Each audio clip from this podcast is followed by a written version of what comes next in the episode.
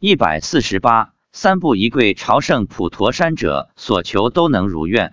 发表日期：二零一一年三月十八日。三月十一日，我们早早的出发，下午三点多到达普陀山，便开始游览西天，然后住在法雨寺旁边的一家宾馆。一看住在法雨寺旁边，跪佛顶山非常方便，于是妻子心里想，等第二天十二日晚上再去跪。由于我们带着鲜花，所以。团队去西天烧香的时候，我们四个人便去了普济寺。另一对夫妻也买了一束鲜花，先把鲜花供养菩萨，放到普济寺，然后烧香礼拜。妻子要我到普济寺后给她拍一张抱着花的照片，结果到达后忘了。等出来时，我说刚才忘了给你在普济寺拍一张抱着鲜花的照片。妻子说不要拍了，花上面有灵性。我很感兴趣，问有什么灵性？妻子说。童男童女，我说是不是善财童子和小龙女？妻子说善财童子和智慧女孩。我问是小龙女吗？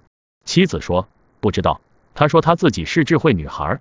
在普济寺，妻子说观世音菩萨一直对我笑，还放光加持，文殊、普贤、地藏、弥勒、维陀等菩萨都高兴的看着我们。早上叫家里的观世音菩萨一起过来，他不过来。他要在家陪我女儿，陪我们到普陀山的观世音菩萨是普陀山的观世音菩萨，但家里的韦陀菩萨、伽蓝菩萨、金龟都跟着来了，只有财神留在家里。伽蓝菩萨是今年大年初一到我家的。妻子说，伽蓝菩萨背上背着一把大刀，但伽蓝菩萨不是关公，关公不是伽蓝菩萨，财神则是手上拿着一根如意，戴着一顶像古代官帽一样的帽子。观世音菩萨除了给我特别加持外，还对他说。晚上赶紧去跪佛顶山。妻子本来想等第二天晚上再去跪，听观世音菩萨这么说，便改变主意，决定当晚就去跪佛顶山。晚上六点半，在他的号召下，一共有九个人跪拜佛顶山。从宾馆门口的石桥开始，一直到佛顶顶佛处，三步一跪，一共耗时一个半小时。当然，有几个人是三步一问讯，大概有五个人是三步一跪。其中有一个台湾师兄是七步一跪，由于是晚上，所以只有我们九个人在跪拜，没看到其他人。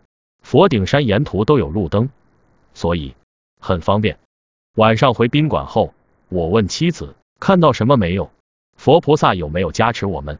他说有啊，佛祖、观世音菩萨、弥勒菩萨等寺院里供奉的诸佛菩萨都在山顶上看着我们从山脚往山上跪，还派出两头神鹿保护我们。神鹿一跳一跳的，你们有没有看到？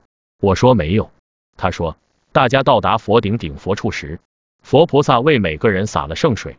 我问有没有给我特别加持？妻子说有。在我到达佛顶顶佛处时，观世音菩萨用手摸我的背，我的身体变透明了，身上冒出很多银粉。一路上，一位台湾师兄不时跟大家讲一些佛教常识，从交流中可以看出。这位台湾师兄修持的比较好，他说他经常跟师傅去东南亚讲经说法做护法。于是我便问妻子，这位师兄有没有什么特别的？有佛菩萨加持吗？妻子说有，佛祖给他放光加持。第二天早上起来，发现外面下雨了，大家打伞的打伞，穿雨衣的穿雨衣。这时妻子才明白，为什么昨天观世音菩萨叫他赶紧去跪，原来是第二天要下雨。如果前一天晚上不跪，第二天晚上下着雨，路上又湿，跪起来就很不方便，而且可能愿意跪的人也少了。所以听菩萨的话，绝对没错。十二日天下着雨，等我们渡过海，到达珞珈山时，妻子对我说，观世音菩萨说不会下雨了。结果在珞珈山时，天上只下着毛毛雨，可以不用打伞。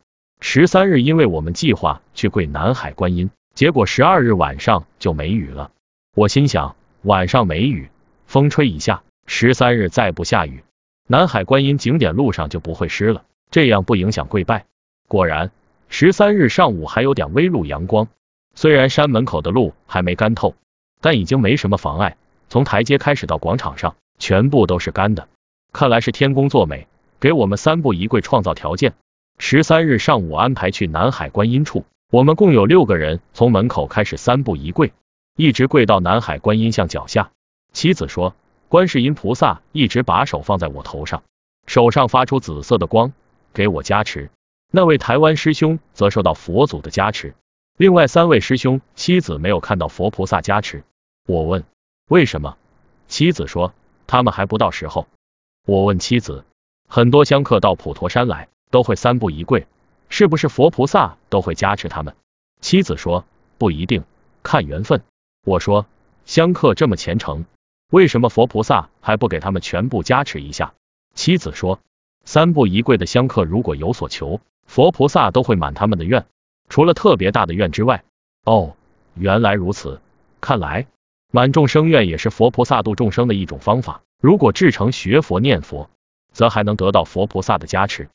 在普陀山法雨寺住的两个晚上，每天夜里都有观世音菩萨到我们的房间里来，有时还来两个。普济寺、珞珈山、法雨寺的观音及南海观音都来过。有一天晚上还来了两个观音菩萨。总之，整个普陀之行，我们一直得到佛菩萨的厚爱，从而深深的感受到，只要至诚念佛，做到行住坐卧不离念佛，那么。你一定能够与佛菩萨感应到交，即使你看不到、摸不着、没感觉，佛菩萨也都在你的身边。